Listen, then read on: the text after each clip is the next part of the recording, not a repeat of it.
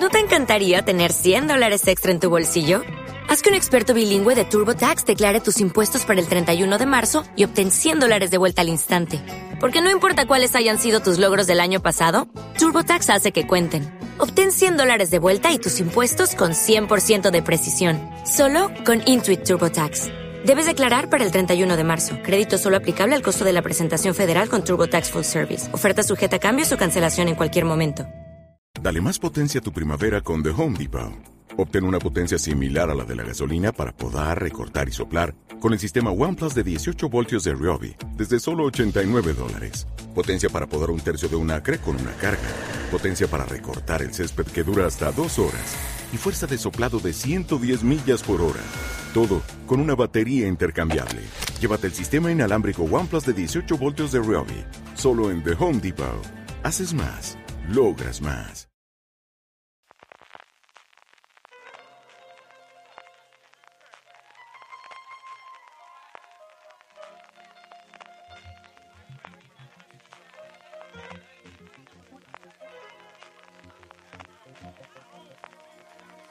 you.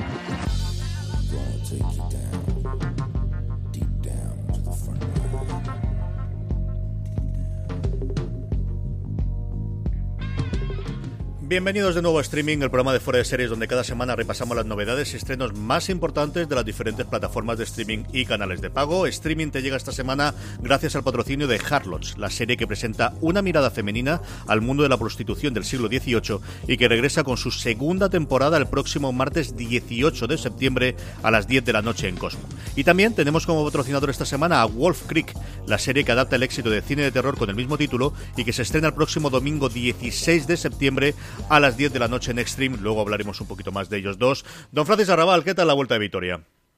Pues fantástico, vengo de pinchos hasta arriba, ¿eh? de pinchos y de canapés.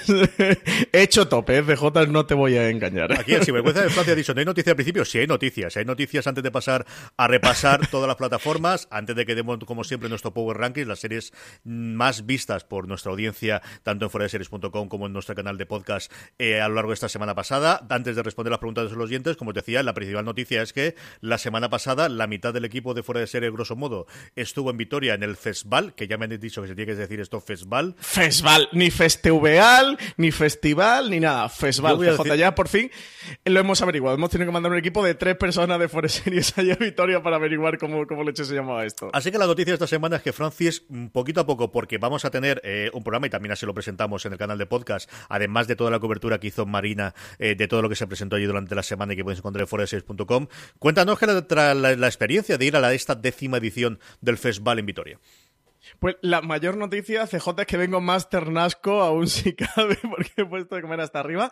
Lo primero es decir a todos los vitorianos que nos escuchen que tienen una ciudad preciosa, CJ, tenemos que ir juntos a Vitoria, ¿eh? Porque sé que a ti te va a gustar mucho. Es una ciudad que es bastante pequeñita, eh, yo que vengo acostumbrado de, de Málaga, es una ciudad que, que sí que es pequeña. Ahora es preciosa, muy cuidada. Eso de la ciudad verde es verdad. También es que allí no para de llover. ¿eh? Está allí tres días, que estamos a inicio de septiembre y leche, los tres días me ha llovido, ha chisporroteado, estaba nublada. Ciudad verde, eh, con unas zonas de peatonalización enormes, una ciudad muy pensada para el ciudadano, para pasear, de verdad, súper agradable. Y la gastronomía tan buena como prometían. Yo era la primera vez, eh, ya no solo que estaba en Vitoria, sino en el País Vasco que no había estado nunca. Y oye, la experiencia no ha podido ser mejor. Vaya, vaya tierra bonita que tiene por allí, de verdad que vaya ciudad chula en, que es Vitoria. Luego por el festival, pues oye, muy bien, una experiencia mm, bonita, lo hemos comentado así varias veces en diferentes programas de Series, que en series de televisión como tal un festival no existe en España, o lo que se conoce como un festival a nivel cinematográfico. El festival de series de Movistar Plus es un festival más eh, promocional de series que se están estrenando en esas semanas o que se estrenan en una o en dos semanas y más de, eso, de promoción del contenido de Movistar y de los canales de pago que están en Movistar, pero no, no vienen series, o sea, no, no nos enseñan a prensa series que, que se vayan a emitir en los próximos meses normalmente, ni tampoco un festival para prensa, es un festival para público, con muchas charlas, muchos talleres, un festival muy chulo, muy interesante, pero no es un festival de prensa, como si son pues un Cannes en, lo cinematográfico, ¿no? O incluso un San Sebastián. El festival sí que es esto, es más un festival de prensa, de hecho, eh, durante todo el día lo que hay es solo prensa y son ruedas de prensa, corrillos, eh, entrevistas, presentaciones de diferentes canales, desde Antena 3, Televisión Española, ha estado TNT, ha estado Fox, ha estado Movistar Plus, pero son presentaciones para prensa. Luego por la noche, a las 10 de la noche, sí que hacen el teatro principal pases de y, proyectan esas series que, ya han podido enseñar a prensa, también se le enseñan al público, series que a veces eh, pasó con eh, ¿Con cuál fue la última? Con. No sé si. ¿Cómo se llamaba esta serie? La del tiempo entre costuras, que, no me salía. Que creo que en el festival se presentó hace dos años o tres años y se emitió el año pasado. Entonces hay veces que incluso el público de allí de Vitoria puede ver la serie, bueno, un año, dos años, estas cosas que tiene la televisión en abierto en España. Eh, por programación que tardan en estrenarse. Y sí que eso, que, al público también se la enseñan por la noche. Por ejemplo, en Vitoria se ha, eh, se ha podido ya ver capítulo cero, la serie que estrena Movistar Plus, que sí que esta vez la estrena muy cerquita, la estrena el 11 de septiembre, se estrena este, este mismo martes, pero han podido ver también Matadero, que de momento no tiene fecha de estreno en España. Podría llegar en el otoño, octubre, noviembre, pero puede que llegue en torno a enero, febrero de 2019 o vete tú a saber. Entonces, bueno, sí que es una oportunidad también para el público, por la noche, para poder ver esas series, pero bueno, sobre todo es un festival muy de prensa. Y bueno, tiene esa parte guay, CJ, que allí nos juntamos pues todos los compañeros, te ven las caras, desvirtualizas a, gente que conoces por Twitter o que conoces de, leerla, y bueno, y te enseñan esas novedades que siempre está bien. Muy de hablar eh, con gente de la industria, con jefes de prensa de los canales, con directores de canales, con jefes de comunicación, con actores, con guionistas, con directores. Bueno, pues es un buen momento así de industria. Yo sé que te gustaría Así que sé que para ti es una semana complicada, pero para el año que viene voy a hacer todo lo posible, ¿eh? Por, porque estés. Sí, lo que tiene es eso, que, que, lo hacen la semana justo de, todavía no vuelta al cole y es la semana de locura de los uniformes, del libro, de la de Dios, de, hemos vuelto, en fin.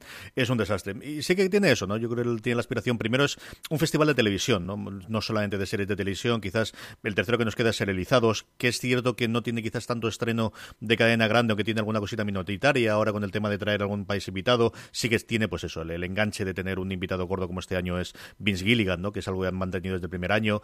Vemos cada vez en más festivales, eh, bueno, lo que antiguamente serían los salones del cómic, trayendo el nombre de americano, que quizás ahora tiramos más al nombre Comic Con o algo similar, ¿no? Pues tanto el Heroes, que es dentro de nada en Madrid, o aquí, por ejemplo, el, salón también del cómic aquí de Alicante, o el, salón del cómic que organiza nuestro querido amigo eh, José Bravo, también siempre tiene bastante peso las series, ¿no? Eso sí que empezamos a verlo que existe en general, ¿no? Pero, pero bueno, el, como bien dices tú, al final es el lugar de encuentro también. La semana yo sé que está bien elegida en cuanto a, bueno, pues es la vuelta de agosto, todo el mundo vuelve al curso y ahí utilizan para, para presentar. Y sí que ha habido dos o tres series interesantes, ¿no? ¿Te has visto alguna de ellas sobre la que hablaremos un poquito más adelante y lo comentaremos? Pero en general hubo alguna que otra bastante interesante de ver, ¿no, Francis?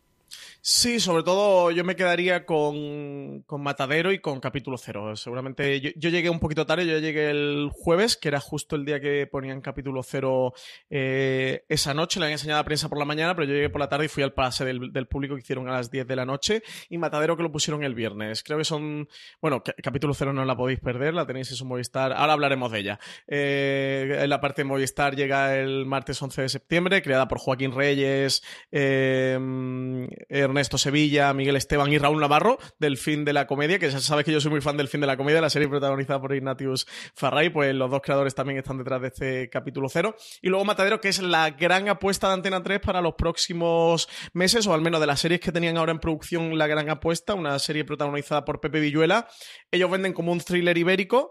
Eh, la prensa ya la hemos denominado como, el Fargo a la española. Y, creo que si os digo eso, esas dos cosas, lo del thriller ibérico y el Fargo a la española, ya tenéis claro qué tipo de, series. Creo que está bien conseguido. A mí cosas que me gustan mucho y cosas que no me gustan tanto. De Matadero, en cualquier caso, grabamos antes de la fiesta de por la noche el sábado del festival, que qué pena que grabáramos antes de la fiesta, porque con todo lo que hubiéramos criticado y lo que hubiéramos despotricado, lo que se ha perdido en los oyentes de series de, ese gran angular, eh, que colgaremos por motivos de calendario de los podcasts, no colgaremos hasta el, viernes, pero grabamos Álvaro Nieva, Marina Such, Alberto Rey, María Santonja y, y un servidor, grabamos un podcast de gran angular comentando cómo había sido todo ese festival, todo lo que habíamos visto, Marina y Álvaro que habían visto el Continental, la serie esta de televisión española con, con Michelle Jenner, que ponen a, caer de un burro, eh, también la comenta y comenta las diferentes series. Así que invitar a todos los oyentes que el viernes estén atentos a ese gran angular del Fesval, porque ahí vamos a todo lo que ha ido ocurriendo día por día y eso.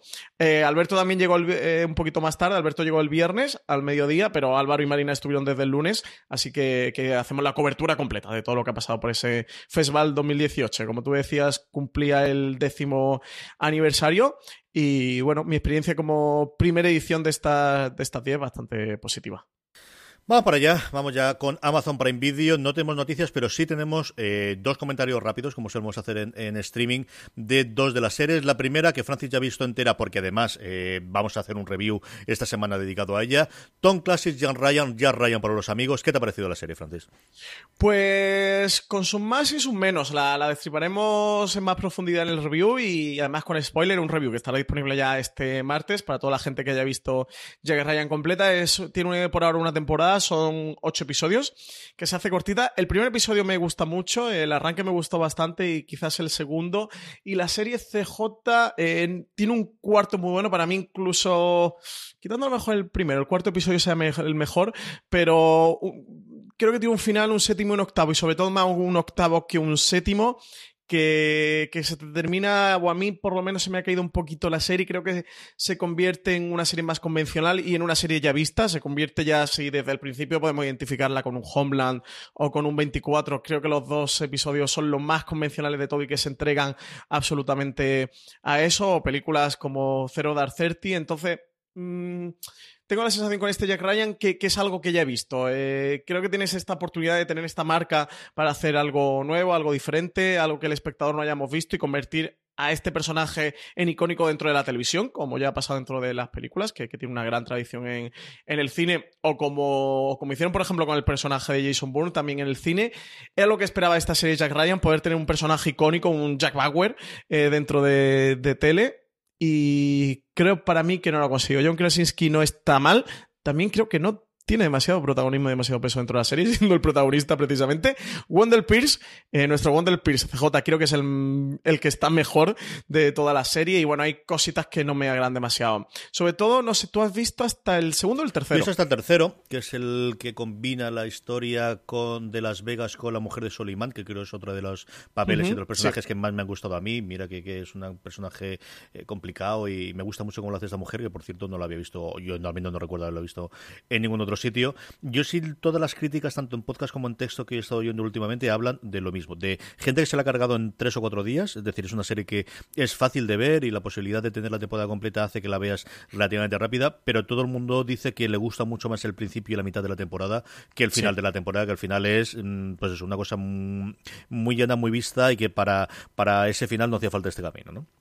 Sí, justo eso. Yo me, fíjate, yo me la vi en la ida del Festival de Vitoria y la vuelta, porque con Amazon Prime, como te puedes descargar las, las series, te permite descargártelas, me la vi ida y vuelta en el, en el AVE y justo eso. Es una serie que, que, se ve, que se entretenía. Que una de las espadas de Damocles que puede tener un Jack Ryan es que la producción está a la altura y lo está. Tiene algunas escenas militares. Bueno, la del primer episodio de un asalto que hay a una base y en el séptimo que hay otro asalto, y no digo nada por no meterme en spoilers, creo que, eso a, mí me recuerda mucho a lo que se hizo Zero Dark Thirty, también la película está, la de 13 días era, eh, la del... Puede ser. La del... La de mi director este favorito, el de los Transformers y todos estos monstruos que revientan y vuelan. Eh, no me acuerdo. Eh, sí, 13 días. Que, esa película tenía una dirección fantástica, eh, sobre todo una, acción bélica fantástica. Bueno, y, sí que creo que está a la altura. No, no, son grandes alardes ni, ni, grandes demostraciones, pero sí que creo que está a la altura de lo que, de lo que cabe esperarte o de lo que, de la esperanza que depositan en este Jack Ryan. Creo que lo peor al final está en el, el guion y donde más se te cae, sobre todo porque llega un momento y, ya verás la serie eh, que, todo ocurre como en una serie de afortunadas o desafortunadas coincidencias y el guion está todo como muy atado por ahí de, oye, ¿no te has molestado un poquito en darle una vuelta e intentar que esto cuadre? Has tirado por el camino más sencillo de, pues mira, sumo este personaje y este, sobre todo, el personaje de Jack Ryan tiene una trama eh, romántica, ya el personaje, si, lo has visto tú, el de la médica, el de una médica rubia, que, que, bueno, cuando ves cómo, cómo acaba esa trama y cómo lo unen, es como, mm, no. me estás tomando el pelo, pero vaya, ¿te crees que soy normal? Carlton Cuse, me estás tomando el pelo de qué manera. Eh, pero bueno, es una serie entretenida, una serie de acción, así militar, de espías, Y bueno, pues si tenéis así un poco encefalograma, si está en encefalograma plano no está... Yo creo que es mejor que eso, tampoco, tampoco es tan mala, tampoco es tan mala. Ya, ya, cuando llegues al 8 ya, ya me Ahí no digo yo, yo creo que es una serie que queda lo que merece. Dicho eso, yo mm, cometí el error de ver esto junto con Patriot, y claro, lo que me tenía ganas después de verla es ver el segundo episodio de Patriot, que es una serie totalmente distinta, pero que si entras en ella, pues es una serie, pues eso, para mi gusto, muchísimo, muchísimo mejor de Ryan, que yo creo que lo mejor que tiene, a falta de ver esos dos últimos episodios, es que cumple. O sea, es una gran realización de lo que yo podía pensar que fuese, sobre todo una primera temporada y en todo el tumulto que han tenido de yo no sé lo que le pediría en su momento a Amazon a los productores ejecutivos de hacer de esta serie con este personaje, ¿no? A ver qué ocurre con la segunda temporada y a ver qué han podido eh, arreglar de una temporada a otra. La otra, y esta fue una cosa con nocturnidad de levosía, y ya veréis ahora mucho mejor dicho, y es que yo creo que no, nadie sabíamos que se había quedado Amazon Prime Video, al menos en España, con los derechos para la emisión de The Purge, que sabíamos que se iba a mentir en Estados Unidos, y así a la chita callando, y como digo, con autoridad y alevosía, como ocurre en la serie, con la purga, eh, emitieron el primer episodio, Francis. Sí, creo que el 5 de septiembre, creo que fue el pasado miércoles, de repente apareció por ahí por el catálogo de, Amazon de, oye, esto ha llegado aquí. Si no, no habían dicho nada a prensa, estas cosas. Estas cosas de, Amazon. Estas cosas de Amazon. de Amazon. De hecho, yo pensaba que se le iba a quedar Sci-Fi en España, porque la serie está producida por NBC Universal y en Estados Unidos la está emitiendo USA Network y Sci-Fi. Yo daba por hecho que, se estrene en Sci-Fi, que además es una serie para Sci-Fi perfecta. Pero sí, estas cosas de Amazon de repente apareció por ahí. Eh, yo he visto el primer episodio, pero bueno, para que no sepa qué, es este The Purge, o voy a decir la purga, ¿eh? porque me siento muy raro diciendo esta palabra. The Purge es una adaptación a serie de una franquicia de películas. Ya han estrenado cuatro, este verano estrenaron la cuarta película. Son unas películas buenas, como un thriller de terror, pero es terror, película de terror, terror, eh, dirigidas por James de Mónaco, que eso han tenido eh, una adaptación a serie de televisión. ¿De qué va? Pues es en un Estados Unidos, una distopía en Estados Unidos en el que hay un régimen totalitario, en el que dicen que apenas hay desempleo ni delincuencia, ni delincuencia y donde cada año realizan una purga. ¿Qué es esto de la purga? Pues un evento, eso, durante un día al año, durante 12 horas, en el que cualquier delito que cometas es legal, incluido el asesinato, y durante la policía, ni los bomberos, ni los hospitales, es decir, cualquier tipo de servicio de atención eh, no, no, es tan operativo. Y donde solo hay dos reglas. Por un lado, que los funcionarios de más alto nivel del gobierno son inmunes, no se les puede tocar, y, y que no se pueden utilizar armas de destrucción masiva. Pero el resto, cualquier otra cosa durante esas 12 horas está legalizado. Bueno, sobre con esa trama va esta, va esta serie. Yo he visto el primer episodio. Te tengo que decir que entretenido, que cuentan muy poquito. Si has visto las películas, incluso si no has visto las películas y saben de qué van las películas, es simplemente lo que te cuentan en el primer episodio. Intentan un poquito meterte en ese entorno, en ese contexto, pero tampoco demasiado. De verdad que, para los 40 y. Bueno, 40 y tantos, no, creo que dura 50 y tantos minutos que dura el primer episodio. Me parece que ocurren demasiadas pocas cosas y que va todo muy, muy lento. Es como muy. demasiada introducción. Nos presentan unos cuantos personajes que parecen ser los que van a ser los protagonistas de, de esta serie durante sus 10 episodios. Sí que tiene un un final impactante y, espectacular a la altura de, lo que se espera cuando dicen que una serie sobre, sobre una purga en el que durante 12 horas todo está permitido, eh, cualquier delito es, es legal. Y tengo ganas de ver el segundo episodio. No creo que llegue al 10, eh, también te digo.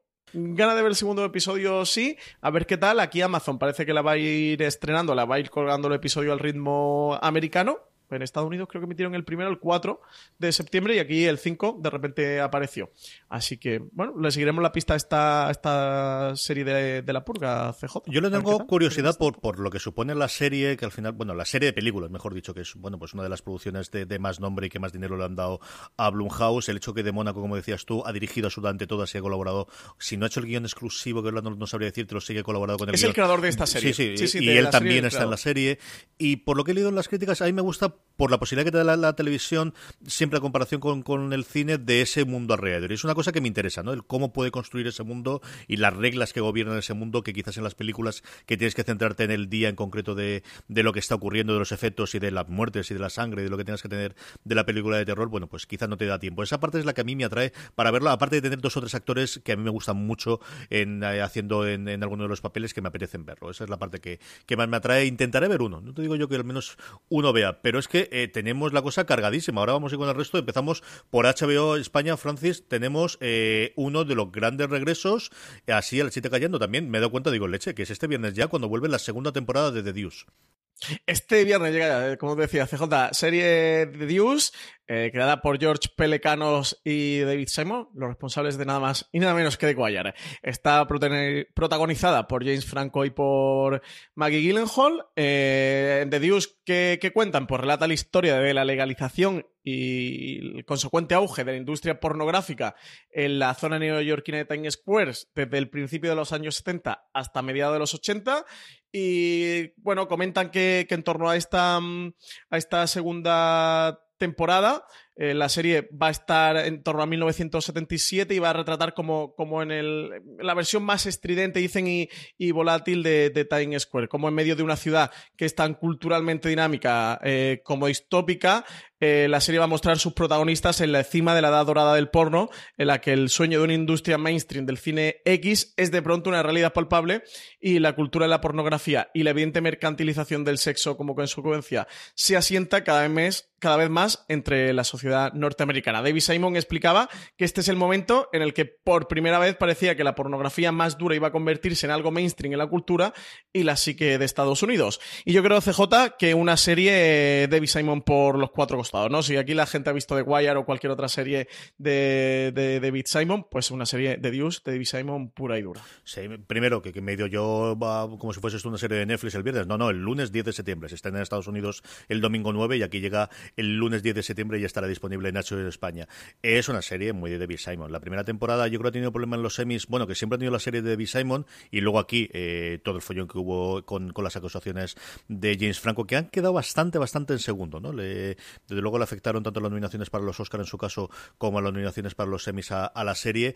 Es una serie en la que la primera temporada, especialmente el personaje de Maggie Gyllenhaal, a mí me parece que se llevaba por delante de la serie y a ver qué ocurre con esta segunda. Y ese salto temporal que comentas tú, la primera en los orígenes y los inicios, llegando con el estreno de Garganta Profunda en los 70 y aquí se supone que hemos saltado 4 o 5 años a ver esa primera edad dorada del, del porno de, los 80. Yo le tengo mucha curiosidad. Esta es gente a la que haga lo que haga, voy a verla y tiene interpretaciones, como os digo, especialmente la de Maggie Gyllenhaal, que es quizás para mí, para mi gusto, el personaje más interesante que tiene la serie. Eh, la semana que viene os podré comentar, porque ya seguro que hemos visto uno e incluso puede que dos episodios de este de Deuce. Y Francis quería hablarnos de otra de esas series que está renovada ya por una cuarta temporada, que está funcionándole muy bien a HBO en Estados Unidos y parece que también aquí en España. Una serie muy de crítico, muy de la que solemos hablar cuando nos juntamos nosotros para hablar, que es Insecure, de la que has podido ver ya creo que los cuatro primeros episodios, Francis. Sí, me apetecía hablar un poquito. Ya creo que han emitido el quinto. Como hoy ya es lunes, ya está el quinto disponible. Estoy viendo también Bowlers, pero eh, la, de Don Johnson me la voy a dejar para más adelante para comentarla, porque como es más mamarracha y es placer culpable mío total, me voy a esperar a tener algo más que comentar. The Insecure, que ya llevo casi mi mitad de esta tercera temporada para que sepa lo que es Insecure y haya visto algo Insecure, bueno, pues sigue también, como siempre, creo que Isa Rae, que es la protagonista, creadora, guionista y, bueno, mente total de, esta serie, eh, sigue a tan buen nivel, que sigue explorando temas que a ella le interesan, temas de, de la sociedad norteamericana, de los aspectos raciales, de cómo vive la comunidad afroamericana, de cómo se ve la propia comunidad afroamericana dentro de la sociedad estadounidense, de cómo esa sociedad estadounidense ve a la comunidad afroamericana desde fuera.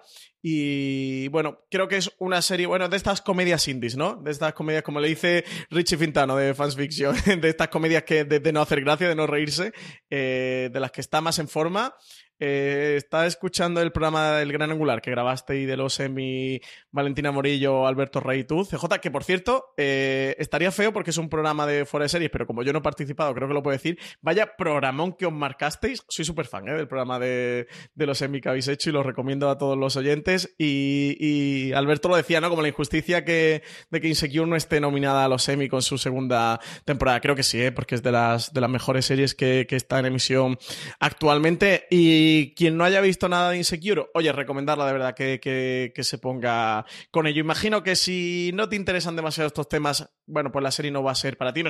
Es una serie que es graciosa, pero que su aspecto principal no es la broma ni es la comedia, sino eh, explorar y ahondar un poquito desde la comedia, desde la socorronería o muchas veces desde un punto de vista cínico, de humor negro, todos esos temas que, que afectan a la sociedad norteamericana a mí me parece muy interesante, me parece una serie excelente, una escritura maravillosa y que es muy inteligente, haciendo, haciendo ciertos análisis, análisis bastante duro, CJ, porque incluso a veces se atreve a, a criticar o a... Mm, o a reflexionar sobre aspectos eh, de los propios afroamericanos. Y claro, hace una afroamericana. Y creo que son debates muy difíciles que incluso puede salir mal parado dentro de tu propia comunidad o que te critiquen ahora que estamos en esta sociedad de lo políticamente correcto, que cualquier cosa se pone a debate y cualquiera se cree con el derecho de, echarte las cosas en cara. Creo que, lo que está haciendo Ray en Insecure es muy, muy valiente. El tercer episodio eh, uf, eh, mete los dedos bastante a la comunidad afroamericana, eh, eh, con ciertos aspectos. Y de verdad creo que hay que ser muy valiente para hacer eso.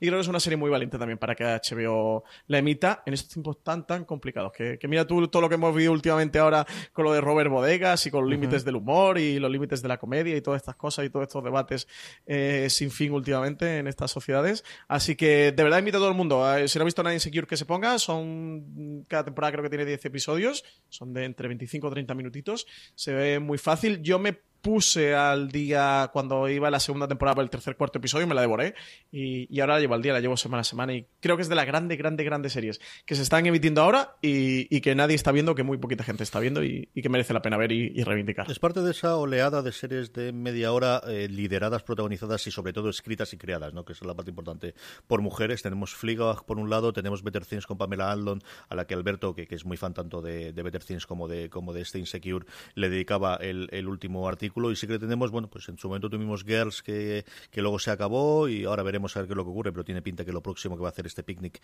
va a ser una cosa totalmente distinta, pero sobre todo esas tres series de coger y contar de alguna forma sus vivencias en cada una en, estadios distintos de, de tres mujeres, eh, como son esas, la Flipa de, de Philip Walter Bridge, el Better Things de Pamela Adlon o, o Insecure de Sarrae, son una colección bastante interesante de, de, tres series que han coincidido en tiempo y en espacio contando esas historias de mujeres. ¿no? Sí, un Master of None desde una mirada masculina con.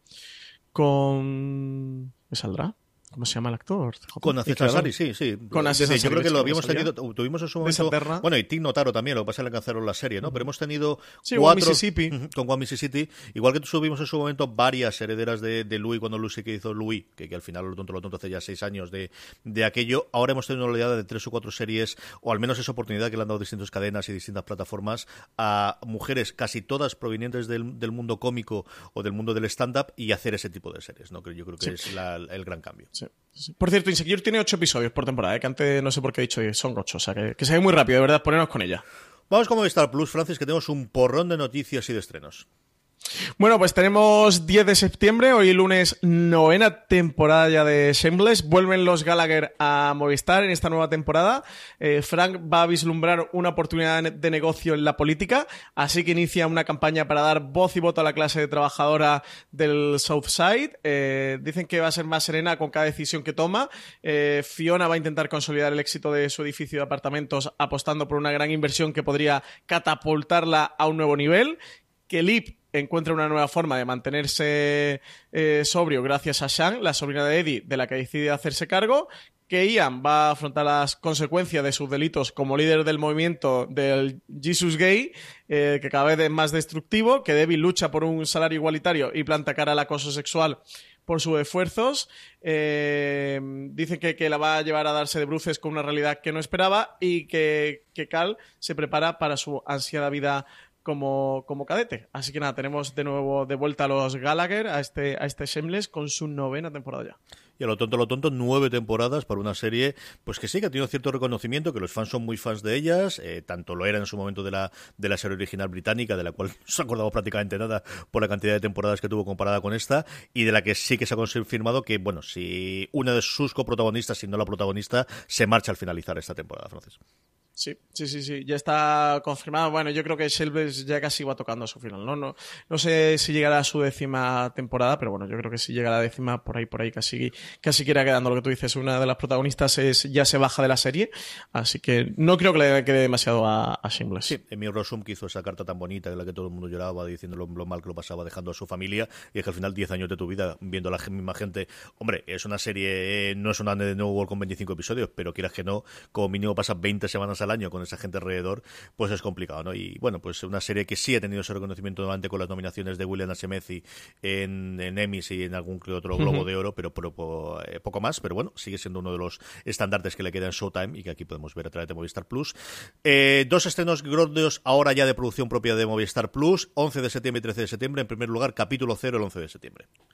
Pues llega capítulo 0 con cinco episodios que, que a partir del 11 de septiembre van a estar completos bajo demanda. Eh, la serie está creada y protagonizada por Joaquín Reyes y Ernesto Sevilla también cuenta con, los guionistas Miguel Esteban y Raúl Navarro. Decía al principio, fueron los creadores del fin de la comedia, la serie junto a Ignatius Farray, serie que me cansado de, recomendar y, que todos debéis de ver. Es una comedia maravillosa. ¿eh? Y llega este capítulo cero. Eh, durará unos 25 minutos. Es una serie, evidentemente, de comedia, es una serie de humor aunque no el tipo de comedia al que nos tienen acostumbrados Joaquín Reyes y Ernesto Sevilla. ¿eh? Y esto quiero hacer especial hincapié, porque de Movistar sí que allí, por ejemplo, en el festival se hartaban de decir la, la, mejor serie de los charantes y la serie de los charantes y la nueva serie de los charantes y más charantes que nunca. Y creo que, no tiene mucho, ¿eh? O sea, tiene un puntito chante y Joaquín Reyes, Joaquín Reyes, Ernesto Sevilla, Ernesto Sevilla, vienen de donde vienen y de hacer lo que hacen y de hacerlo muy bien. Y sí que va a tener un, un puntito, bueno, pues de, la parte de maquillajes y pelucas y disfraces, que sí que nos va a recordar mucho a los charantes. Creo que aquí hacen algo diferente y para mí incluso eh, algo mejor. Durante estos cinco episodios lo que van a hacer va a ser destripar, mm, bueno, destripar, ¿no? homenajear, eh, elementos de, las series y de las películas. Dicen que sobre todo de series eh, de televisión. Este primero tiene una clara referencia a Star Trek nada más empezar, pero hay muchísimas más referencias del primer episodio que no lo voy a comentar para no destriparosla. Imagino que en los cuatro restantes también. Y bueno, al final son episodios con donde no llegan a ser sketches porque sí que tienen un, un, inicio, un desenlace, tienen una narración eh, tal cual y ellos crean un producto propio que, que, creo que es el acierto de este capítulo cero en el que cuentan una propia historia, una propia historia que tiene en el primer episodio, si no un giro, incluso dos, eh, giro de 180 grados en la trama, en el que el episodio ves que va por un lado y de repente vira totalmente y dices, pero bueno, esto que es, que parece que estés en, otro capítulo diferente, y no lo digo como algo negativo, eh, sino al revés, sino como algo súper positivo, porque durante el episodio de 25 minutos te sorprende varias veces con esos, con esos giros. A mí me ha encantado el primero, CJ, de verdad que, que me ha encantado y que creo que es una serie muy chula. Así que habrá que estar atento a este capítulo 0 11 de septiembre que la cuelga completa bajo demanda. Y de esta también tenemos algo que decir porque tenemos un evento un evento del, que hay algo que contar, ¿no? Sí, señor. Lo iréis también en las promociones que vamos a hacer en el canal de podcast, evidentemente en fuera de series.com, pero por fin podemos anunciar, después de muchas eh, negociaciones y, cosas, pero el próximo 21 de septiembre a las 7 de la tarde en el espacio Fundación Telefónica, en la calle Fuencarral número 3 de Madrid, tenemos el primer fuera de series live. Tenemos el primer FDS Live, tenemos el primer programa en directo de Fuera de Series, encabezado por Alberto Rey y Marina Such, eh, un magazine que llevamos mucho tiempo queriendo hacer desde Fuera de Series, ampliando el tipo de cosas que, hacemos, en el cual vamos a tener siempre noticias, vamos a tener secciones, vamos a tener colaboradores y siempre vamos a tener una entrevista de actualidad. Y en este caso tenemos el enorme placer y el enorme orgullo de poder tener tanto a Joaquín Reyes como a Miguel Esteban, al creador, eh, dos de los creadores, como comentaba Francis, de este eh, capítulo cero, allí entrevistándolos en directo. Las entradas son gratuitas, pero eso sí, ya sabéis cómo está la cosa en Fundación Telefónica, que se agotan rápidamente, así que lo mejor es que busquéis en Fundación Telefónica eh, fuera de series, que es lo que acabo de hacer yo ahora mismo en Google, y directamente ahí podéis reservar las entradas. El 21 de septiembre, como os digo, viernes a las 7 de la tarde, el primer fuera de series live, veniros que lo pasaremos muy bien. Y ojo al personaje extraterrestre que interpreta, eh, que interpreta Javier Botet el primer episodio de capítulo cero, ¿eh? porque mm, CJ tiene. Él está genial eh, en general, tiene una vis cómica, eh, Javier Botet, que, que lo tienen siempre interpretando a monstruos y con mucho maquillaje y tal. Él tiene una vis cómica maravillosa, interpreta un personaje de verdad que, es delirante, ¿eh? O sea, yo me escacharro de risa. Y es que, es que todo, todo lo que ocurre en ese episodio es muy, muy, muy, muy muy loco. Así que, de verdad, recomendar capítulo cero. Y nada, recomendar a la gente también que, venga al evento, ¿no? Y que, estaremos por allí para presentar este capítulo. Pues bueno, vamos a hablar de muchas cosas, pero también tendremos el capítulo cero y, Y no sé, ¿podremos ver el primer episodio, CJ? ¿Podemos decir algo? Estamos en ello. Estamos en ello. Eh, la idea es poder poner al proyectar alguno, pero a día de hoy no lo puedo confirmar todavía. A ver si la semana que viene sabemos alguna cosita más ya sobre ello. A ver si lo podemos ver porque es muy divertido. El otro gran estreno que tenemos es el viernes, como es, eh, perdóname, el, el 13 de septiembre, Velvet Colección llega a su segunda temporada a Movistar Plus. Las galerías, convertidas en referencia de la moda en Barcelona, van a recibir un encargo muy importante, el mayor encargo de la historia de Velvet eh, colección esta segunda temporada. Y va a ser nada más y nada menos que el vestido para la coronación de Farah la reina de Irán. Dicen que sería el trabajo soñado si no fuera porque el equipo de las galerías va a verse obligado a tratar con Omar Amadi, que es el embajador iraní, protagonizado por eh, Andrés Belencoso, que, es la gran incorporación al reparto de esta segunda temporada de Velvet. Dice que, dicen que este nuevo encargo podrá ser el gran triunfo internacional de Velvet Colección o la ruina de su imagen, según sucedan los acontecimientos. Así que nada, tenemos nueva temporada de este Velvet Colección en Movistar Plus. El jueves 13 de septiembre y el viernes 14 nos llega una miniserie Vanity Fair. Llega Vanity Fair, la nueva adaptación de las ferias de las vanidades, el famoso libro de William Makepeace Thackeray, eh, que, que, ya ha sido adaptado a la BBC, pues no sé, al menos dos o tres veces. Eh, ha tenido ya una adaptación de la BBC. Bueno, nueva adaptación que llega este 14 de septiembre a las 10 de la noche al canal Cero de Movistar. Dicen que va a ser una serie sobre el lujo, el crimen y la ambición en la Inglaterra del siglo XIX, en el que una chica de clase baja, pero repleta de inteligencia y ambición, va a hacer todo lo posible por colarse entre la alta sociedad inglesa de la época. La serie se emite en el canal ITV, allí en Inglaterra. Dicen que va a contar con un alto presupuesto para recrear grandes hitos históricos, como por ejemplo la batalla de Waterloo. Y por último, nada, ha sido cuestión de minutos cuando estamos grabando. Hoy lunes eh, ha sido cuando Movistar Plus ha decidido lanzar una de sus apuestas especialmente para el público joven, eh, intentando repetir el éxito que ha tenido en los países nórdicos y también en Estados Unidos, Scam España. Sí, ya está aquí Scam España. No sabemos, lo primero que decir es que no sabemos mucho de ello, digo por si doy alguna información que luego se demuestra que no es así, ¿eh? porque están procurando que prensa, eh, y digo procurando, ¿eh? que prensa sepamos poco, porque la campaña de promoción y de publicidad de esta scam quieren desde Movistar que sea algo eh, como que los adolescentes, que al público que está dirigida esta serie, eh, vayan descubriendo poco a poco, intentar replicar, repetir el, fenómeno de la original de, de scam en, en Noruega, así que no tenemos mucha información, no tenemos nota de prensa, no tenemos eh, fecha de estreno oficial de la serie. Sospechamos que va a ser sobre el veintitantos de septiembre, por el final de septiembre.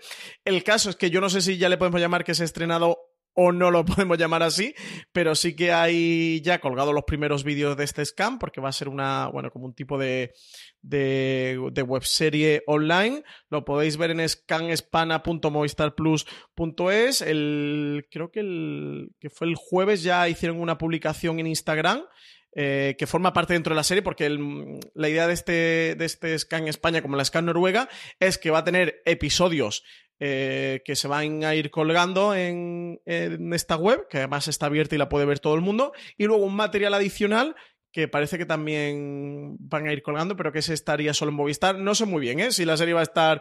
Eh, le estaba antes preguntando a Marina Such, que sí que tenía un poquito más de información, pero los dos no lo tenemos demasiado claro. Yo las cosas que me comenta Marina, de todas maneras no termino, no termino de verlas claras. Marina me decía que la serie sí que va a estar en abierto en esta, en esta web, pero que el, que el material adicional que va a estar dentro de, de, Movistar y solo para los clientes de Movistar, que a mí me parecería como justo lo contrario, ¿no? Que los episodios de la serie estuvieran solo para los clientes de Movistar y el material adicional sí que estuviera fuera. Parece ser que va a ser al revés. No lo sé. Hay mucha desinformación alrededor de, este Scan España, así que no quiero asegurar mucho.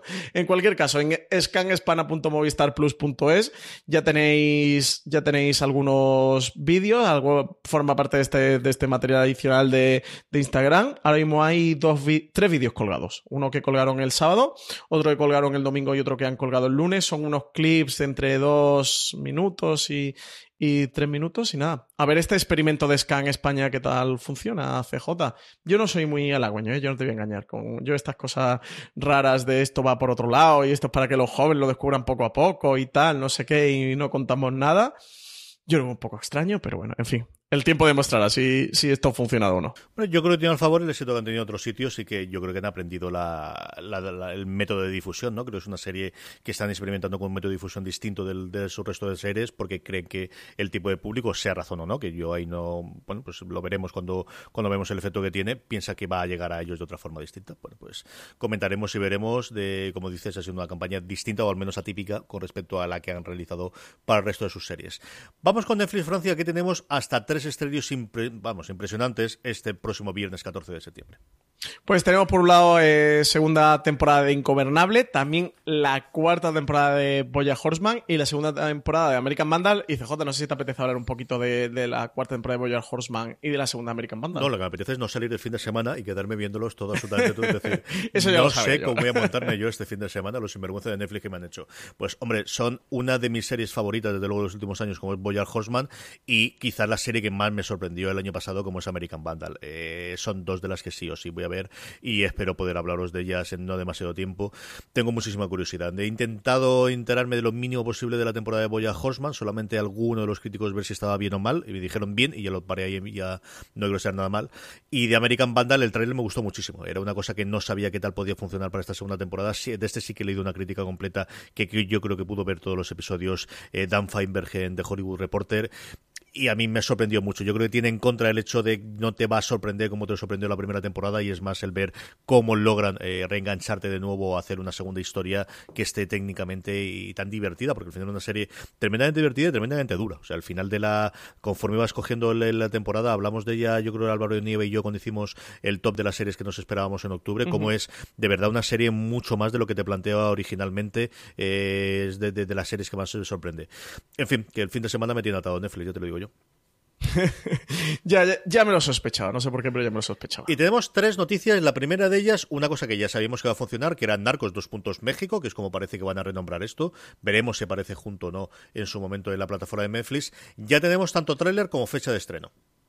La cuarta temporada de Narcos ya tiene fecha de estreno, va a llegar el próximo 16 de noviembre a Netflix y va a tener como protagonistas a Diego Luna y Michael Peña. Nuevo país, nuevo cartel, nuevos Narcos, así anuncian en el trailer esta nueva temporada de la serie que en esta ocasión se va a trasladar a México para explorar los orígenes de la actual lucha contra la droga desde que el mundo del narcotráfico mexicano era una estructura desorganizada de agentes independientes. Dicen que Narco México va a estar ambientada en los años 80 y que va a mostrar el nacimiento del cártel de Guadalajara a través de los personajes de Félix Gallardo, que interpreta Diego Luna, desde que toma el mando para organizar a los narcotraficantes y construir un imperio, y el agente de la DEA, Kiki Camarena, que, es el personaje que interpreta Michael Peña, quien se traslada desde California hasta, hasta México con su mujer y su hijo pequeño para asumir los retos de un nuevo cargo. En esta nueva etapa, Eric Newman continúa su labor como su runner, eh, cargo que ocupa desde la primera temporada de Narcos. Otra de las series, otra de las producciones grandes que tiene Netflix, una de esas que tiene el, soniquete de posible heredera de Juego de Tronos, es The Witcher y ya tiene protagonista ni más ni menos que Superman. Pues sorpresón, ¿no? CJ Henry Cavill. Como tú decías, más conocido como Superman en el universo cinematográfico de DC, va a ser quien se va a encargar de dar vida a, la especie esta de brujo de Gerald de Rivia. De, Witcher adapta las novelas y relatos cortos escritos por, por Andrzej Sapkowski sobre las andanzas de uno de los últimos brujos sobre la faz de la Tierra, capaz de no solo tener habilidades sobrenaturales, sino también capacidades de combate por encima de, de lo sobrehumano. Eh, para llevar a cabo esta difícil tarea de adaptación, eh, han encargado el trabajo de la serie, va a ser el showrunner Lauren Smith Hirschir, que ya produjo en Netflix Daredevil o de Defenders. Y bueno, sobre todo la gran noticia, notición, es que ya tenemos a este protagonista, ya tenemos a quien va a interpretar a Gerald de Rivia y va a ser Henry Cavill. No sé tú cómo ves este, esta elección de casting. Yo creo que es un buen casting. Hay, que, hay muchísimas esperanzas puestas en, este, en esta adaptación, tanto de las novelas como de los, de los videojuegos, que es donde tuvo una segunda juventud y luego un segundo descubrimiento eh, de Witcher. Y el asunto es eso, pues Cavill, después de, meterse en el universo de C, a ver qué tal puede darlo aquí. Yo creo que es un tío que puede dar bastante bien el pelo por lo poquito conozco del personaje. Yo no he leído las novelas y he visto jugar un videojuego más que lo que he jugado yo. Por último, la última noticia que tenemos es que Netflix, en una cosa que antes era más habitual, pero que ahora lleva un tiempo sin hacer, ha rescatado una serie que tenía los derechos internacionales de emisión, que se ve que los números le daba y por eso lo ha hecho. Sucesor designado con Kiefer Sutherland tendrá una tercera temporada como mínimo en Netflix. La serie ha sido rescatada por una tercera temporada. El pasado mes de mayo ABC, la cadena ABC, la llegó a cancelar tras dos temporadas y bueno, unos cuatro meses después, Netflix ha decidido acudir al rescate del último thriller protagonizado por Kiefer Sutherland. Eh, dicen que han ordenado una, la producción de una tercera temporada eh, por 10 episodios. Así que nada, todos los fans de Designated, Survivor o, este sucesor designado, pues están de, de enhorabuena, van a tener tercera temporada en Netflix. Hasta aquí llegan todas las, plataformas. Vamos con las cadenas de cable, pero antes paramos un momento para dar las gracias a nuestro primer patrocinador, Harlots. Esta semana, Fuera de Series está patrocinado por Harlots Cortesanas. Cosmopolitan estrena el próximo martes 18 de septiembre a las 22 horas la segunda temporada de Harlots Cortesanas, una serie que presenta una mirada femenina al mundo de la prostitución en el siglo XVIII. Harlots Cortesanas es una coproducción entre la plataforma de streaming Hulu y el canal británico ITV, y en esta segunda entrega cuenta con la incorporación de la actriz Liv Tyler.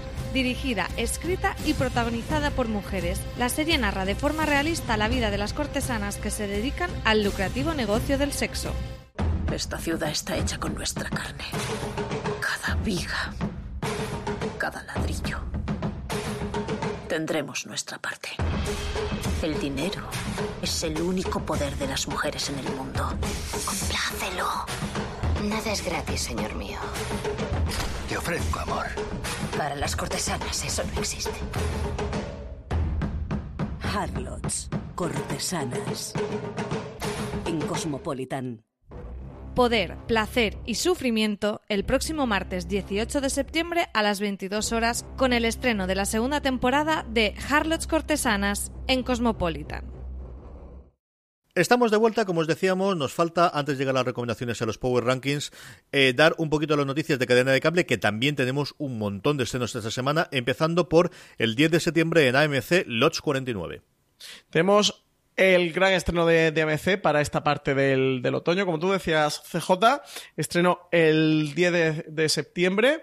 Tenemos este Lodge 49. Eh, ¿De qué va? Pues tenemos a Adat, eh, que es el protagonista, interpretado por Wyatt Russell, que es un ex surfero que viene del sur de California y que aún no ha superado la muerte de su padre. La crisis que atraviesa Long Beach hizo que su familia lo perdiera todo y él va a sobrevivir colándose en su antiguo casa, que ahora está en venta, y empeñando lo que encuentra en en, una playa. Un día, entre esos objetos, va, a encontrar un extraño anillo con el grabado de un lince que, le lleva a la antigua y benévola Orden del Lince, una sociedad secreta que se reúne en un edificio completamente anodino y decadente. Allí va a dar con, una serie de, personajes también que viven en un entorno un tanto decadente, pero que entre sí hacen piña y consiguen sobrevivir a esta situación. Sí, de esa, bueno, tenía las críticas en fuera de series, grabamos uno de estos nuevos programas que hemos grabado para la, cadena, un nuevo eh, formato que queríamos utilizar para hablar de los pilotos o de los primeros episodios cuando nos llegan llamados Razones para Ver, y que lo grabamos entre Francis María eh, Santonja y un servidor, y lo tenéis también disponible en el canal. La que nos llega el 11 de septiembre, en este caso, la quinta temporada de The Last Ship a TNT. Sí, eh, FJ, eh, perdón el inciso, pero quería recalcar que a partir de hoy, lunes de septiembre, también tendrán en Forest Series disponible una entrevista con, con Wyatt Russell, con el protagonista que se le hizo Marina Such. Eh, así que nada, todo el mundo que quiera ver los 49, que le apetezca ponerse a ver esta serie que es original de MC y producida por Paul Giamatti, que, se acerca a la entrevista de Marina Such con Wyatt Russell, que es bastante interesante lo que cuenta de la serie. Yo creo que a ti, CJ, que te ha gustado bastante el primer episodio, te va a gustar, ¿eh? Luego tenemos The Last pues quinta temporada, que llega el 11 de septiembre a TNT. Tenemos también en Fox 14 de septiembre, que llega la octava temporada ya de American Horror Story, este Apocalypse, o sí, sería Apocalypse, ¿no? ¿Cómo, ¿Cómo, se dice esto? Apocalypse. Apocalipsis. no, sé cómo se pronuncia desde luego en americano. Apocalypse, Apocalypse. No, sabría decirte lo mismo. Yo al final diré Apocalipsis y arreglado. pues octava temporada de esta American Horror Story es Apocalipsis, que promete que, que, va a aprovechar para rejuntar todo el universo desarrollado a lo largo de las siete temporadas anteriores de American Horror Story. De luego, una serie que está creando mucha expectación. ¿eh? Están ahí los fans de las American Horror eh, con muchísimo revuelo. Y luego también tenemos el 16 de septiembre al canal Extreme eh, llega la primera temporada de Wolf Creek, una serie australiana que, que es nacida como un spin-off de las películas de terror de título homónimo que, podrá verse a partir de este domingo 16 de septiembre a las 10 de la noche. La serie sobre, sobre qué trata? Pues sobre un... sigue a un despiadado y, y sanguinario asesino eh, llamado Mick Taylor durante seis episodios, una serie que, que, bueno, muy orientada para los fans del, del slasher, eh, como decíamos es cortita, dura solo seis episodios esta, esta primera temporada y que la gran baza de, de la serie va... Mm, va a ser la adaptación de las películas y ampliar ese universo, ese universo que ya se desarrollará en ellas. Por último, no teníamos todavía quién lo iba a traer y por fin se ha revelado que quien va a traer Mr. Mercedes a España es AXN a través de su plataforma exclusiva para Vodafone Televisión, AXN Now. Qué ganas teníamos de, dar esta noticia y de por fin de por fin tenerla, ¿eh? Ya al fin llega Mr. Mercedes eh, la primera temporada de XN Now, Now. Recordar que es un servicio que solo está disponible en Vodafone TV para los clientes de, de Vodafone TV. ¿Qué es esta Mr. Mercedes? Pues está basada en la novela homónima de Stephen King que, mm, que sigue a un psicópata que, que, va a decidir jugarle una retorcida broma a, a Bill Hodges, eh, un policía retirado, enviándole una serie de cartas y correos electrónicos bastante morbosos. Hodges va a emprender la misión de capturar a este asesino para llevarlo a la justicia antes de que pueda volver a, atacar.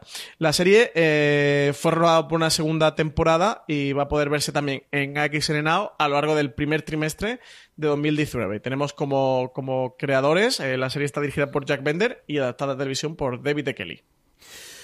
¿Qué recomendamos de todo esto, Francis? Hoy hemos tenido un porrón, ¿eh? Mira que otras semanas tenemos más dudas de cuál aquí y yo creo que el problema es cuál elegimos de todas estas. Pues yo eh, estaba por coger el 849, pero como creía que le ibas a coger tú, que sé que te gustó mucho, yo me he quedado con capítulo cero de Movistar Plus, porque he podido ver el primer episodio. De verdad que la serie me, me encantó, que creo que a todos los fans de Joaquín Reyes y del trabajo en esto Sevilla y de lo que han hecho anteriormente les va a gustar, pero les va a dar algo nuevo, porque repito, no es lo que hemos visto hasta ahora en Muchachada Nui, es eh, un, es un producto diferente, con tintes y con reminiscencia de aquellos, pero algo nuevo, algo que creo que va, que va a sorprender. Y es que yo me lo pasé muy bien viendo el primer episodio, así que recomiendo capítulo 0 de Movistar Plus. A mí los 49 me ha gustado bastante, pero es que está Boya Horseman, así que no hay mucho más que discutir. Dicho eso, es decir, American Vandal le tengo muchísimas ganas. American Horror Story Apocalipsis le tengo muchísimas ganas también. Es una semana de verdad con muchísimo estreno, con muchas cosas, pero ¿para qué lo voy a engañar? O sea, Boya Horseman al final es uno de los, de las, de los momentos felices de cuando se estrena que más ganas tengo de ver en televisión, así que sí, y si no habéis visto las tres temporadas anteriores, poneros, esta sí que vale la pena que os reservéis un poquito de tiempo. Esta es para verla en Atracón, esta es para verla en Beast Watching, porque creo que eh, especial saben ellos muy bien que, que, vas a verlos así, especialmente la primera temporada. Creo que el efecto que tiene la primera temporada mm, de narración, si ves los episodios más o menos seguidos, es mucho mayor que si ves alguno de ellos eh, suelto. Eh, con esto te me doy recomendaciones. Vamos con la segunda parte del programa, vamos con nuestro Power Rankings, vamos con las series más vistas por nuestra audiencia, según esa pregunta que os hacemos todas las semanas en fueradeseries.com. Y como siempre os decimos, la forma más sencilla de que no se os olvide rellenar la encuesta y conseguir que series favoritas estén arriba en el top es eh, uniros a nuestro grupo de Telegram, telegram.me barra fuera de series, de esa forma tan sencilla, allí todas las semanas colgamos cuando eh, tenemos dispuesta la, encuesta, se os avisa y automáticamente nada, en un cuestión de un minuto podéis eh, completar, poner vuestras series, tres series favoritas de la semana y hacernos preguntas, como haremos, responderemos en la última parte del programa. Nuestro Power Rankings tiene un montón de novedades en la parte baja, la primera es que vuelve a entrar en el puesto número 10, Killing Eve de HBO.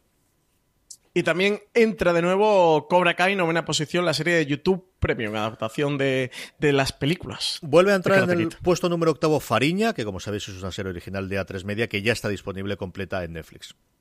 Sí, y también la pueden disfrutar en A3 Player. Es de, de pago, pero también, eh, también si no tenéis Netflix y queréis verla por A3 Player, también podéis.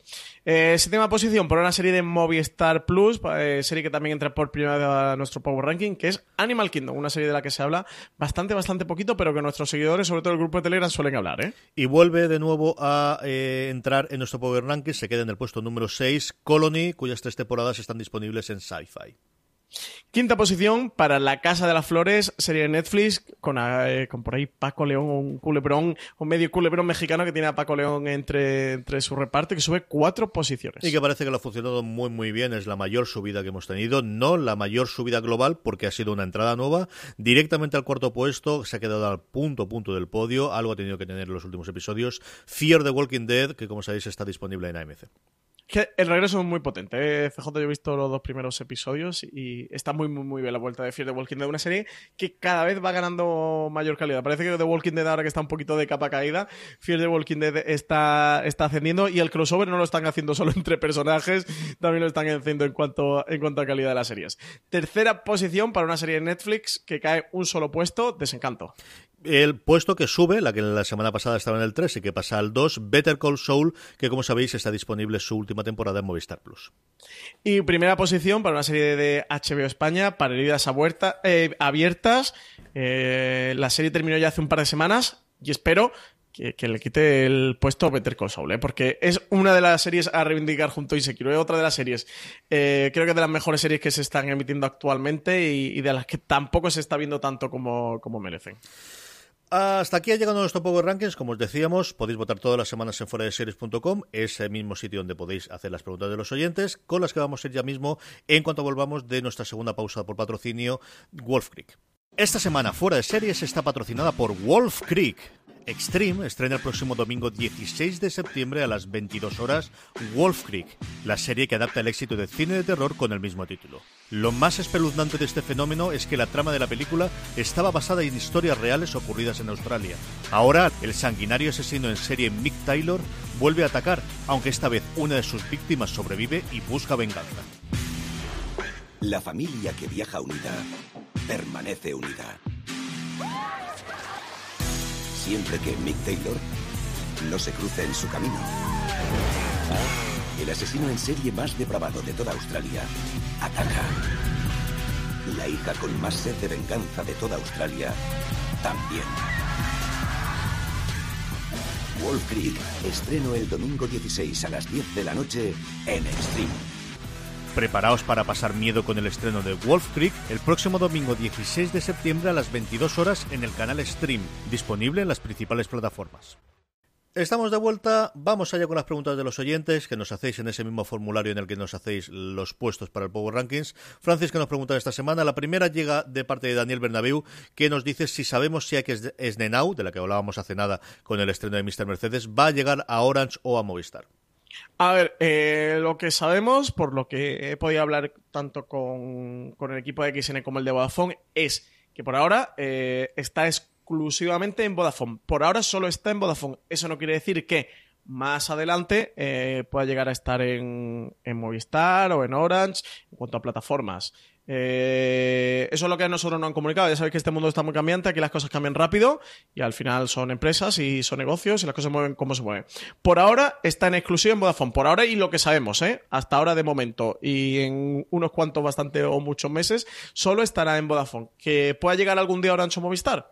Pues lo que a nosotros nos comentan es que la posibilidad no. que esa puerta no está cerrada, no podemos decir que no, pero de momento solo está en XN Now. Así que si nos preguntáis por qué queréis ver Bron Broen, que solo está en XN Now, porque queréis ver Mr. Mercedes, que tienen ya la primera. bueno, que el 1 de octubre cuelga la primera temporada, a principios de 2019 colgará la segunda temporada de este Mr. Mercedes, pues sí, tendréis que ser cliente de Vodafone para poder verla. Sí, o alguna de las series que tiene XN, que normalmente en el resto solamente tiene las últimas temporadas, y ahí puedes conseguir todas las temporadas anteriores, ¿no? Sí, sí, no solo, exactamente, no solo Bron Broen o Mr. Mercedes que la tienen en exclusiva, es que todas las series que emite XN, que, que eso exactamente, por Movistar o por Orange están la última temporada o los últimos episodios, sí que en el servicio de XN Now tienen todas sus temporadas completas bajo, bajo demanda. O sea que, que sí, el servicio que tienen es bastante potente. ¿eh? No hemos hablado de ella porque no es como una de momento no, no llega a ser como una plataforma eh, en sí de VOD porque directamente se ha integrado en, en Vodafone, o de momento directamente se ha integrado en Vodafone. no, ha salido aparte yendo a suscriptores, pero desde luego un movimiento interesante de XN, que bueno, que al final no deja de ser, no CJ, podemos llevar una plataforma bajo demanda, que solo puede disfrutar de ella a través de Vodafone, pero en sí es una plataforma bajo demanda con todo el catálogo de XN. Sí, como también lo es ahí dentro de Vodafone, eh, Filmin, y Noel Manzanero nos pregunta si no creemos que Filmin ganaría más suscriptores si doblaras las series al español. Pues CJ, yo creo que sí, sin duda, y remitiéndonos a las palabras del, del director de, de filming, de... mm, madre mía, hoy cómo estoy con la memoria, CJ. Estoy fatal, ¿eh? Eh, ¿Cómo se llama el director de filming? Eh, mm, no lo puedo creer. CJ, ayúdame. Sí, sí. tú- me, me A encanta. Cuando- Paul. Me encanta Madre mía, solo. Jean-Marie Paul, que no me salía. Eh, remitiéndome a palabras de Jean-Marie Paul, que lo ha comentado varias veces. A ver, aquí hay dos debates: si ganaría más suscriptores y doblar la serie en español. Eh, Filming tiene los suscriptores que tienen, que tienen el presupuesto que tienen. No, no, no es una plataforma a la altura de HBO, Netflix, etcétera, etcétera, por presupuesto. Doblar, eh, eh, bueno, no voy a decir si es caro o es barato, pero sí que es mucho dinero que Filming se lo puede permitir hasta cierta medida. Ellos, por ejemplo, con la Casa de las Miniaturas, que sabían que era una, una gran miniserie, una gran apuesta y tal, decidieron hacer el esfuerzo y doblarla. Con otras series no se lo pueden permitir y simplemente la subtitulan al castellano. Además, ellos tienen este compromiso que ellos también lo subtitulan todo al catalán, es decir, que, que es más dinero, etcétera, etcétera. ¿Qué quiere decir con esto? Que, hombre, que yo creo que ellos, mm, por ellos, sin duda que las doblarían todas, pero es una cuestión también de presupuesto y bueno, ellos tienen sus cuentas y saben lo que pueden permitirse o no. Yo creo que sí, que ganarían más suscriptores y yo creo que ellos también lo, lo creen y están convencidos. Pero bueno, al final es un punto de lo que se pueden permitir y de lo que no, de lo que no se pueden permitir, al menos hoy día hasta que vayan consiguiendo más suscriptores. Es una plataforma pequeñita, ¿eh?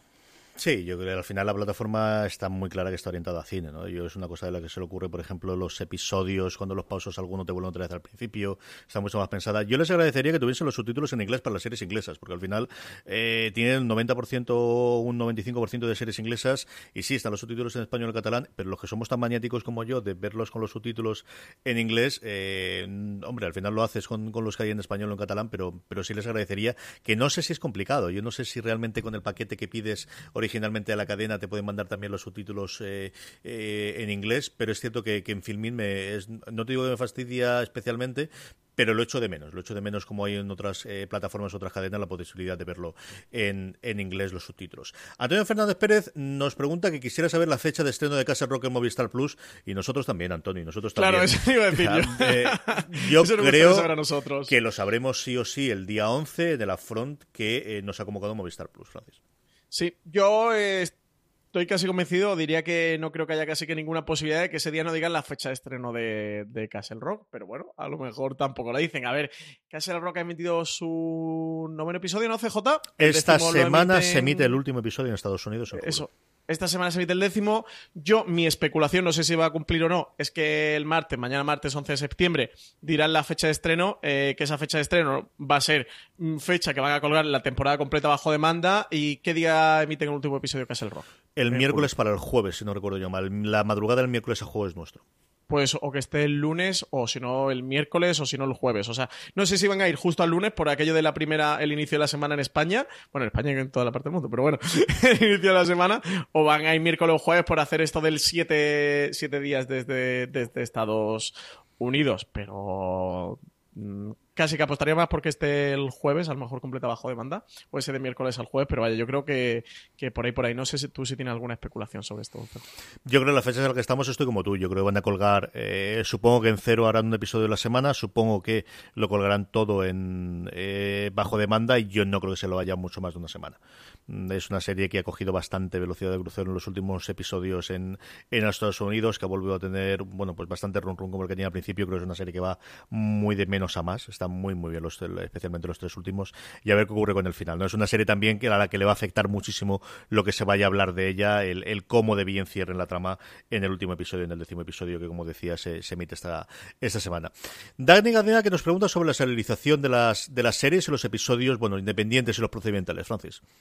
Sí, dice que ha leído el artículo sobre la serialización de las series que publicó Marina Such y que le parece muy muy interesante y que ha dado cuenta que pese a que casi todas las series que había visto y dice que le habían enganchado tanto de niño, de joven y de mayor eran procedimentales, que ahora cree que no ve ninguna. Dice que, pero que realmente hay buenas series procedimentales. Nos pregunta si realmente hay buenas series procedimentales eh, actuales. Dice que de las que más se habla en los podcasts y blogs eh, dice que al menos di- diría que no, que ni siquiera la serie de superhéroes que deberían ser el procedimental por excelencia.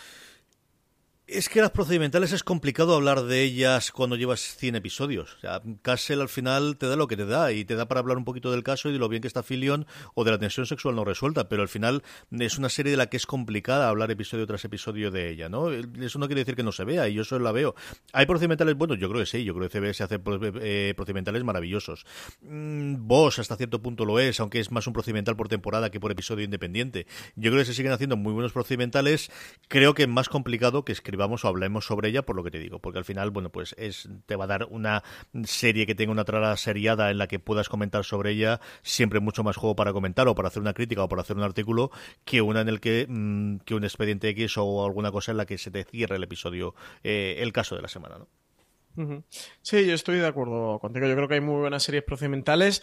Es verdad que normalmente la crítica no es de las series que más suele no suele hablar y que en los últimos tiempos eso a nivel de crítica se han ido ahí dejando un poquito eh, más de lado, pero bueno, yo que sé, es que un Big Bang es una serie procedimental al final. Y, tiene más sitcom, que, yo creo que cuando él habla, fundamentalmente habla de series de médicos, bueno, en fin. Sí, te meten sitcom. sí, tú dices procedimentales de abogados, médicos. The Good Doctor ha sido un bombazo en Estados Unidos, ha sido un bombazo de audiencia aquí en España, lo fue para X en un estreno, lo ha sido ahora brutal en, en Telecinco, pero ¿qué comentas de The Good Doctor? De un episodio a otro.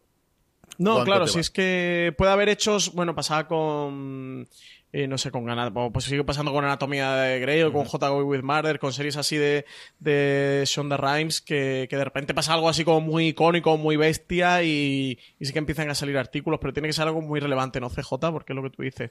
Puede hablar de toda la temporada, si está bien o mal, del primer episodio, de qué tal es esa serie nueva que llega, pero es verdad que es más difícil hablar de un procedimental. Dicho eso, no nos engañemos, son series que se ven muchísimo. de verdad, especialmente en, cadenas en abierto americanas aquí, bueno, tú ves todas las tardes de las, de las televisiones en abierto español y están llenas de Jaguars 5 ceros y de series similares y que al final se están viendo por millones de personas más de las que ve cualquiera de las series que podamos hablar. Eso es totalmente cierto y absoluto y totalmente. También es un ahora llega de Rookie esta de Nathan Fillion, CJ que se estrena en Estados Unidos en ABC, que aquí en España va a estrenar TNT, que imaginamos que será un procedimental, ¿no? Es Nathan Fillion, una serie al final sobre polis. Y yo creo que, por ejemplo, de esta hablaremos bastante y en Estados Unidos se, hablará bastante. Pero bueno, sí, al menos en el estreno seguro. Y falta ver el tono que va a tener. El tráiler te dejaba un poquito extraño de si va a intentar ir por el tono de comedia o va a ir una cosa más dramática, como yo espero que haya. Yo creo que ahí pueden tener buenos miembros para, para hacer alguna cosa curiosa. Mm, a ver qué es lo que ocurre. Lo que te digo, yo también creo que el, tipo de espectador que tiene una serie procedimental no sé cuánto va a buscar más información sobre esa serie. Yo creo que al final eh, mm, hay un gran porcentaje de esa audiencia, pero bueno, mejor lo sabe la cadena que nosotros, de gente que lo que quiere es ver el episodio de esa semana de esa y no va a ponerse a buscar absolutamente nada más sobre la serie, que es al final lo que nosotros tratamos de dar, ¿no? O sea en la web, o sea en los podcasts, o en el canal de YouTube dar ese contenido adicional para gente que es muy fan y que quiere saber un poquito más sobre la serie. Y eso en los procedimentales, pues quizás no se ha dado, ¿no? Por ejemplo, CSI, ¿no? De ¿Cuánto querías saber tú más sobre los protagonistas o sobre los casos de lo ocurría? No, quería ver el caso de la semana y cómo lo resolvía en su momento Grissom y luego todos los que vinieron detrás y ver otro episodio y comentarlo como mucho el qué cosa más curiosa habían hecho y poquito más. PJ sí. nos escribe también esta semana, Francis. Sí, dice que las series de X Now como Bron Broen o Mr. Mercedes pasarán en algún momento a estar en los VOD de otros operadores que tiene XN como Movistar. Y también lo dice que cada día somos más guapos, CJ. Muchas gracias, PJ. haciendo? Pues como lo de antes, a día de hoy lo que sabemos es que están en exclusiva ahí dentro y que los contratos de exclusividad, como todos los contratos, tienen una fecha de finalidad. Ah, no olvidemos que Netflix en su momento llegó exclusiva para Vodafone y sabemos que en algún momento de este año se tiene que hacer la integración con Movistar. Así que a día de hoy esto es lo que hay. Lo que no sabemos es la fecha de término de esa exclusividad. Hasta entonces, pues eso, XN Now, dentro de Vodafone. Sí, sí, por ahora es lo que hay, lo que tú dices. todos los contratos tienen una fecha de, término, así que, pero bueno, no va a ser, imagino que pronto, al menos un año. Empezaron en mayo, junio. Me extrañaría que fuese menos de un año. Eso también, eh, sin conocer absolutamente nada. De verdad, no creo que firmes un contrato de esto con menos de un año de exclusividad. Eso también te lo digo. Oscar López Varela nos pregunta si sabemos cuándo está previsto el estreno de la segunda temporada de Mindhunter. Pues suena por Netflix que principios de 2019, es decir, entre enero y marzo. Pero no sabemos mucho más. Netflix no ha dicho nada de momento. Eso, sabemos esa horquilla de primeros de 2019, con lo, con lo que quiera que eso signifique. no sé Netflix lo que significa primeros de 2019. Si es de enero a marzo, si es de enero a abril, si es de enero a febrero, si es enero o febrero. Bueno, pero en cualquier caso, pues por ahí, por ahí. No, además Netflix últimamente está estrenando cosas con un eh, notificándolo una o dos, dos semanas antes. Yo creo que está cambiando mucho la tendencia de lanza las series. televisión española Netflix. Yo creo que están haciendo una cosa relativamente inteligente para el tipo, bueno, que, que leche, relativamente inteligente. Si es que al final ellos tienen los números, yo no. Lo que sí que está viendo es un cambio de vamos a lanzar las series y cuando una serie por H o por B funciona bien, entonces es cuando metemos la campaña de promoción gorda.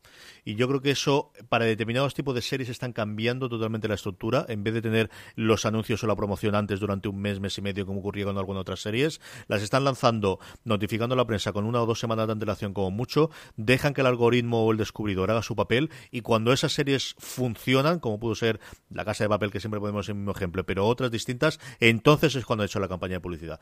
Netflix no hizo campaña de publicidad con la casa de papel, la ha hecho a posteriori, la ha hecho de cara a la siguiente temporada. Y yo creo que eso es también parte de lo que estamos viendo que va a afectar y, también ocurre para esta segunda temporada de Mindhunter, que yo creo que lo sabremos al final con una o dos semanas. Bueno, nosotros nos llegan, eh, Netflix, ya no solamente nosotros, sino también a los usuarios de Netflix, envía un correo comunicando todos los estrenos del mes y no son ni de lejos todos los estrenos del mes. Te puedes creer las dos primeras semanas, pero luego hay muchas cosas de la tercera y la cuarta semana que en esa misma newsletter que ellos fabrican no lo sabemos porque todavía no los han confirmado.